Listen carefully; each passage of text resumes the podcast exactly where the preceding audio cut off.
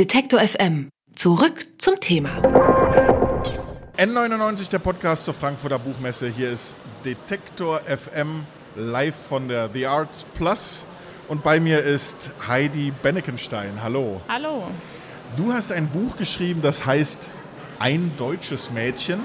Ja. Aber es geht nicht irgendwie um ein deutsches Mädchen, sondern es geht ganz konkret um dich, denn du hast eine Kindheit oder ein eine Jugend hinter dir, die, glaube ich, die wenigsten von uns nachvollziehen können, denn du bist in einer, darf man das so sagen, in einer Nazi-Familie groß geworden? Genau, also ähm, ja, ich habe eben eine Kindheit, ähm, unter der sich die wenigsten überhaupt nur irgendwas vorstellen können. Ähm, ja. Wie, wie, wie, wie sieht der Alltag aus? Der Alltag in einer Nazi-Familie. Ja, also grundsätzlich so im Groben hat sich unser, unser Alltag nicht äh, so sehr von anderen unterschieden. Ähm, bei uns ging es dann eher so im Detail, äh, war dann einiges anders. Also ähm, mein Vater hat ähm, den ganzen Alltag entschieden. Er hat entschieden, ähm, was wir anziehen. Er hat entschieden, ähm, was es zu essen gibt. Er hat entschieden, ähm, was, was für Bücher wir lesen. Er hat die Musik entschieden. Er hat entschieden, was wir spielen und ja. Und wie war das? Also was war zum Beispiel verboten? Cola oder also? Ja, Sachen wie Cola natürlich ähm, geht gar nicht. Ähm, wir durften auch keine Schlaghosen tragen, was ja in den 90ern total modern war. Überhaupt äh, moderne Kleidung hat er abgelehnt, große Aufdrucke auf ähm, T-Shirts oder Pullovern. Wir durften keine Bücher von englischen Schriftstellern lesen. Ähm, wir durften keine normale Musik hören, also was so in den Charts war, im Radio lief. Ähm, also Radio war auch, Radio war tabu wir hatten ein Radio, aber das lag, lag auch alles so daran, dass mein Vater ähm, sehr selten zu Hause war und ähm, bestimmte Sachen dann nicht kontrollieren konnte. Das war dann so mein Schlupfloch. Okay, das heißt, ja. es gab schon, das, dass du dir deine Freiräume gesucht hast, schon als genau, Kind. Genau, ja. Und wie, wie ist das, der, gerade auch in der Schule? Also, ihr wart ja dann nicht isoliert. Gibt es das, also sozusagen, wo, wo kommen so Momente auf, wo man plötzlich merkt, irgendwie, bei uns zu Hause läuft irgendwas anders als anderswo. Also ich habe mich ganz klein, ich habe immer gedacht, alle essen abends irgendwie Leberwurstbrote und dann war ich mal bei einem Freund und da gab es abends warmes Essen und dann habe ich mich gefragt, warum haben wir kein warmes Essen? Äh. Ist jetzt ein bisschen banaler, aber wann, wann kommen diese Momente? Ja, ich hatte schon vor dem Kindergarten eine Freundin, ähm, die bei mir in der Straße gewohnt hat, bei denen natürlich zu Hause alles ganz anders war. Mir war das von Anfang an bewusst, dass es bei uns irgendwie strange ist. Aber es war für mich einfach so. Also ich hätte mir das auch anders gewünscht, aber nicht anders vorstellen können. Und wann war der Punkt, wo du gesagt hast, da muss ich jetzt raus? Und wie ich, macht man das? Also wie, wie ja. kriegt man das selber hin? Also hattest du ja. jemanden von außen, der dir geholfen hat? Weil ich meine, egal ob jetzt Nazi oder nicht, äh, Vater, Mutter, Geschwister, also es gibt ja doch irgendwie, die Bezugspunkte bleiben ja. Ja, ich bin ja zusammen mit meinem Mann ausgestiegen. Also damals waren wir noch nicht verheiratet, aber eben jetzt. Ähm, der Ausstieg, es gab keinen Punkt, an dem wir gesagt haben, so, jetzt müssen wir da raus. Das war ein Prozess, der hat viele Jahre gedauert. Wir haben angefangen zu zweifeln, haben dann doch irgendwie wieder mitgemacht und erst nach Jahren haben wir dann den Ausstieg geschafft. Ein wichtiger Punkt war für mich, dass ich schwanger war ähm, und dann plötzlich so diesen, dieses, dieses Klickerlebnis hatte und sagen konnte, so, äh, nee, warte mal, hier stimmt was nicht, ich will das auf keinen Fall für mein Kind und auch nicht mehr für mich und wir müssen jetzt da raus. Dann hat es aber trotzdem noch mal zwei Jahre gedauert, bis es dann tatsächlich passiert ist, weil es einfach so ein großer Schritt ist. Uns hat dann letztendlich ähm, die Aus Aussteigerinitiative Exit Deutschland geholfen, ähm, auszusteigen und ja, die waren, ähm, die haben uns da rausgeholfen und die waren äh, eine wichtige, sehr wichtige Begleitung. War das ein ganz harter Cut, also so wie man das aus Filmen kennt, ich sag mal böse gesagt, Zeugenschutzprogramm, keinen Kontakt mehr mit allen, die du früher gekannt hast, oder ist das äh, schleichender, langsamer passiert? Also wir haben das, es gibt unterschiedliche Arten auszusteigen, auch diesen plötzlichen Cut gibt es. Ähm, wir haben das anders gemacht, wir sind über einen ganz schleichenden Prozess ähm, ausgestiegen. Wir haben falsche Fährten gelegt unseren Kameraden. Wir haben ähm, erzählt, dass wir umziehen, haben den aber einen anderen Wohnort genannt als da, wo wir dann tatsächlich hingezogen sind. Wir haben gesagt, wir arbeiten jetzt woanders, haben aber dann was in Wirklichkeit ganz woanders gearbeitet und haben den Kontakt mit der Lüge abgebrochen, dass äh, mein Mann eben jetzt einen Job hat, wo der Chef ähm, keinen, keinen Kontakt zur Szene toleriert.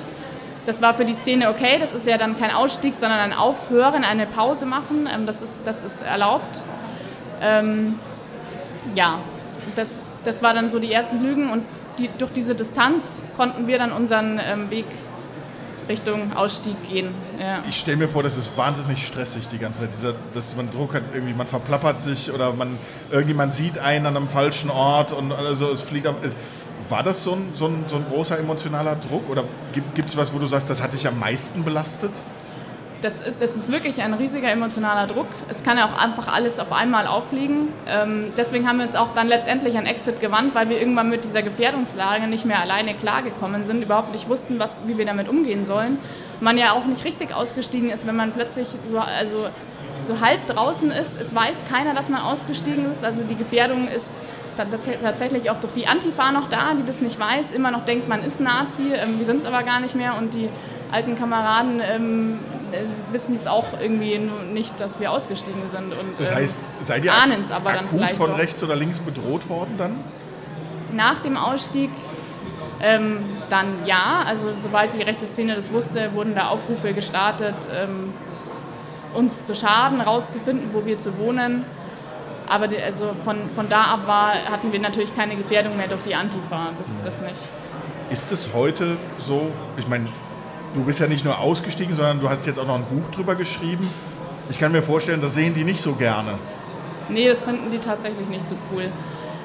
Man muss sagen, ähm, dass die Szene Frauen grundsätzlich nicht ernst nimmt, die aussteigen. Also da, Frauen werden ja grundsätzlich in der Szene einfach mal nicht ernst genommen, Frauen, die aussteigen, sowieso nicht. Bei mir hat sich die, hat sich die Szene im Moment darauf verständigt, das zu ignorieren oder ähm, mich irgendwie schlecht zu machen. Also irgendwie, weiß ich nicht, mal ständig ähm, wird irgendwo geschrieben, ich hätte meinen Mann betrogen oder so. Also, also ganz, ja, hinter, also auf so eine hinterfotzige Art eben. Aber Bedrohungen kriege ich im Moment nicht, nee. Und was war der Anlass, dass du gesagt hast, so, ich will nicht nur einfach aussteigen und das hinter mir lassen, sondern ich schreibe auch ganz bewusst darüber?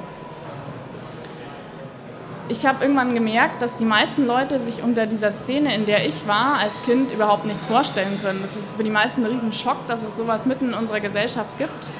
Deswegen war es mir dann irgendwie wichtig, das, das auch immer wieder zu erzählen. Irgendwann habe ich gemerkt in Interviews, äh, der Platz reicht da gar nicht aus, um das wirklich zu beschreiben. Ähm, und dann habe ich irgendwann dieses Buch geschrieben. Und für mich ist es jetzt auch das Ende öffentlichen, äh, meines öffentlichen Ausstieges. Also nach diesem Buch ähm, werde ich mich aus der Öffentlichkeit zurückziehen und dann ähm, ja, normal leben, wie andere auch. Es ist Teil deiner Autobiografie, diese Zeit. Ist es eher so, dass du dir wünschst, dass du das hinter dir lassen kannst, dass du das irgendwann vergessen kannst? Oder wirst du es immer, wird es immer aktiv ein Teil von dir sein? Du arbeitest ja auch in der Aussteigerhilfe Bayern. Also wirst du dich weiter damit beschäftigen? Hast du ein Auge auf die rechte Szene? Das Oder wird, ist es eher so ein wird, Ausblenden? Ja, nee, das wird ganz automatisch immer passieren, dass ich mich immer damit beschäftigen werde, dass ich da immer sensibler sein werde als andere Menschen. Aber ähm, ich, ich möchte eben dann nicht mehr öffentlich aktiv sein und ausblenden kann man das nicht. Und ich kann das ja auch nicht abschließen. Das ist ja so ein wichtiger Teil, also es ist meine Kindheit, das ist, glaube ich, so die, ja, das Fundament eines Lebens. Ähm, das, das kann man ähm, nicht, nicht abschließen eigentlich. N99 der Podcast zur Frankfurter Buchmesse mit Heidi Bennekenstedt. Ein deutsches Mädchen heißt ihr Buch.